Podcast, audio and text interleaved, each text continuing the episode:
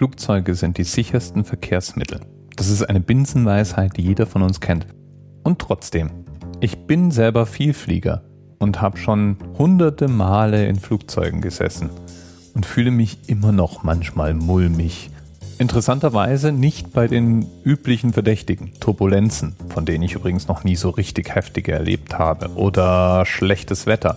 Ich bin bei Wiebke geflogen. Da habe ich dann gelernt, was es heißt, wenn so ein Flugzeug mit erhöhter Start- oder Landegeschwindigkeit arbeitet. Nein, ich werde manchmal nervös bei Landungen, wenn das Flugzeug plötzlich nochmal kurz wegzuknicken scheint. Oder bei turbulenten Starts. Und da liege ich statistisch auch genau richtig. Die Flugphase ist nämlich die sicherste Phase im Flug. Und Start und Landung sind die Situationen, in denen es statistisch die meisten Unfälle gibt. Immer noch verdammt wenig geschenkt. Aber Fliegen ist halt doch irgendwie was anderes als Autofahren. Der Northwest Airlines Flug 255, der für die heutige Episode den Themenanker liefert, ist wieder mal ein Vorschlag von Wunderbar. Ist ein Beispiel für so einen Flug, der direkt beim Start schief ging. NA 255 war ein Linienflug und sollte am 16. August 1987 in den USA von einer Stadt in Michigan nach einer Stadt in der Nähe von Los Angeles fliegen. Wie wir heute wissen, war die Bordelektronik des Flugzeugs gestört. Das heißt, das Flugzeug teilte dem Piloten nicht mit, dass er noch nicht startbereit war. Und so passierte dann, was passieren musste. Beim Abheben in etwa in 15 Meter Höhe fing das Flugzeug an zu rollen, also sich zur Seite zu drehen. Es kam zu einem Strömungsabriss und die Maschine stürzte direkt ab. Mit der Spitze der Tragfläche riss sie einen Laternenmast um. Und das war besonders fatal, weil dieser Zusammenstoß Kerosin im Brand steckte. Das Flugzeug drehte sich weiter nach links, traf weitere Laternenmasten, riss das Gebäude eines Autovermieters mit und schlug dann auf einer Straße auf, auf der es dann auf dem Dach liegend bis zu einer Eisenbahnstrecke rutschte. Weil die Maschine brannte, wurde sie direkt zu einer Todesfalle. 154 Passagiere und der Pilot kamen bei dem Unfall ums Leben und auf dem Boden zwei weitere Menschen. Von diesem Unfall gibt es genau eine einzige Überlebende. Die damals vierjährige Cecilia Kischen. Sie war mit ihren Eltern und ihrem Bruder auf dem Heimweg von einem Familienbesuch.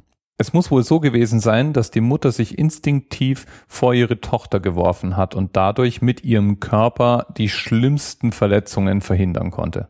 Gefunden wurde Cecilia von einem Feuerwehrmann, der zu den Rettungskräften zählte. Sie war schwer verletzt, Sie hatte eine Schädelfraktur, schwere Verbrennungen, mehrere Brüche und trotzdem ging man lang davon aus, dass sie eigentlich gar nicht an Bord der Maschine gewesen hat sein können, sondern da sie überlebt hat, wohl jemand sein musste, der außerhalb des Flugzeugs gewesen war. Erst als ihr Großvater sie identifizierte, war klar, dass es hier tatsächlich eine einzige Überlebende gegeben hatte in einer als unentrinnbar geltenden Flugzeugabsturzhölle.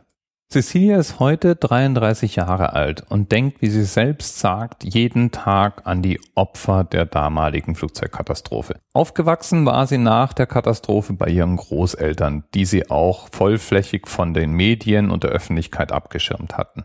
Erst anlässlich einer Reportage über Flugzeugabstürze und deren Überlebende war sie bereit, über ihre Erfahrungen zu sprechen. Obwohl sie selbst eigentlich an den Absturz keinerlei Erinnerung mehr hat. Zum Glück möchte man meinen. In Ihrem Fall dürfte das gleich zwei Gründe haben.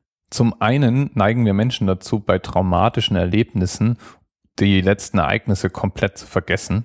Angeblich liegt das daran, dass unser Gehirn in so einem Fall nicht unbedingt immer in der Lage ist, den Inhalt des Kurzzeitgedächtnisses im Langzeitgedächtnis abzulegen, speziell wenn es zu Ohnmachten kommt. Und der zweite Faktor dürfte sein, dass sie erst vier Jahre alt war. Die meisten von uns vergessen im Alter von sechs bis sieben Jahre einen Großteil ihrer Biografie. Man nennt es kindliche Amnesie. Und wer weiß, es ist ja vielleicht auch ganz sinnvoll, wenn unsere Psyche uns solche Erinnerungen manchmal aktiv erspart. Cecilia jedenfalls ist eine glückliche junge Frau. Sie ist verheiratet. Sie lebt in Phoenix mit ihrer Familie zusammen, die jeden Tag aufs Neue dankbar sind, dass sie den Absturz damals überlebt hat.